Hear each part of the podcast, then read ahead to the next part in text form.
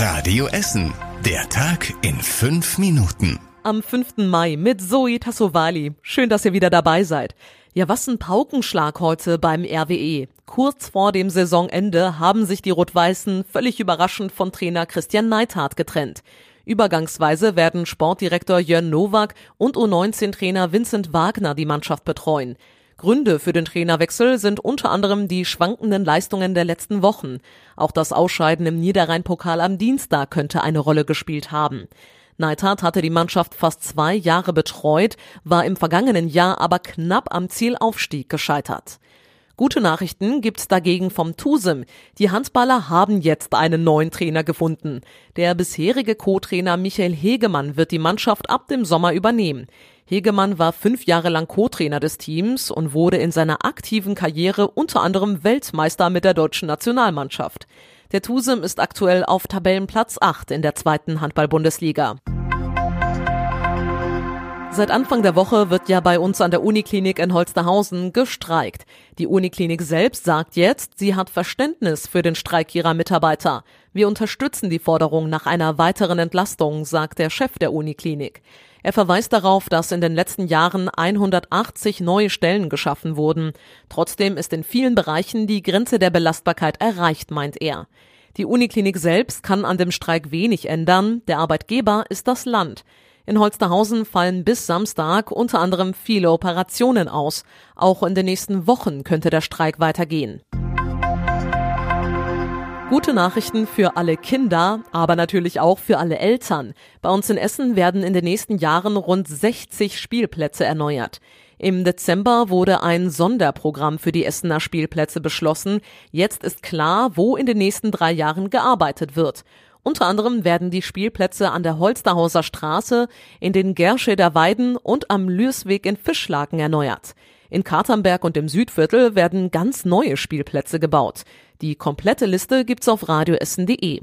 Die Stadt hat sich die mehr als 400 Spielplätze bei uns angeguckt und entschieden, wo welche fehlen und welche dringend erneuert werden müssen.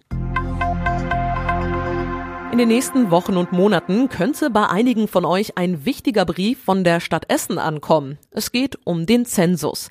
Bei dieser Volkszählung geht es unter anderem darum, wie alt ihr seid, was ihr arbeitet und welche Ausbildung ihr habt. Rund 40.000 Essener bekommen diesen Brief. Drin gibt es den Termin, wann die Befragung stattfindet. Die dauert dann auch nur ein paar Minuten. Im Anschluss gibt es auch noch einen Fragebogen im Internet. Wer für den Zensus ausgesucht wurde, muss die Fragen alle beantworten. Bei uns in Essen wird ab heute die Corona-Quarantäne verkürzt. Wer Corona hat, kann sich nun mit einem offiziellen negativen Test schon nach fünf Tagen freitesten. Bisher waren das ja sieben Tage. Wer mit einem Corona-Kranken zusammenlebt, muss auch nicht mehr automatisch in Quarantäne. Er oder sie sollte aber Kontakte so weit wie möglich reduzieren. Der Chefvirologe der Uniklinik in Holsterhausen findet die kürzere Quarantäne gut. Genauso gut findet er aber auch, dass man sich vorher freitesten muss.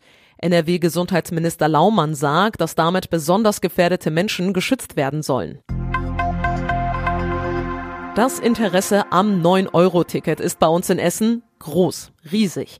Die Ruhrbahn hat aktuell schon mehr als 7000 Anmeldungen für ihren Newsletter rund um das Ticket. Es gab ja schon einmal solche günstigen Tickets. Damals hatten etwa 4500 Menschen zugegriffen. Inzwischen ist auch klar, wie für Ticketabonnenten abgerechnet wird. Zwischen Juni und August werden nur die 9 Euro abgebucht.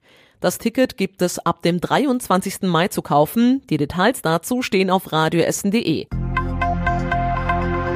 Und zum Schluss noch ein wichtiger Hinweis. Die Essener Polizei warnt aktuell vor dreisten WhatsApp-Betrügern. Diese Woche gab es unter anderem einen Fall in Burg Altendorf. Eine 78-Jährige hat per WhatsApp eine Nachricht von einer unbekannten Nummer bekommen. Darin hat ihre angebliche Tochter geschrieben, dass sie nun eine neue Nummer hat und sie außerdem Geld braucht, um eine Rechnung zu bezahlen. Die Frau hat das Geld an die angegebenen Kontodaten geschickt und erst später gemerkt, dass das ein Betrug war.